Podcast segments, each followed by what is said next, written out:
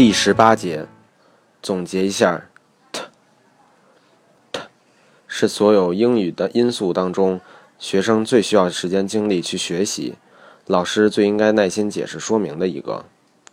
英文 t 的舌尖起始位置与中文 t 不同，英文 t 的舌尖起始位置在牙龈上。t 如果被夹在两个元音之间。且之前的元音所在的音节是重音音节的话，那么要轻微浊化。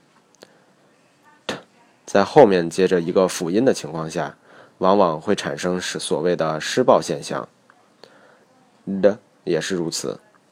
如果后面接的辅音是 s，那么便要演化出 s 的音，而的则演化出 z 的音。的在。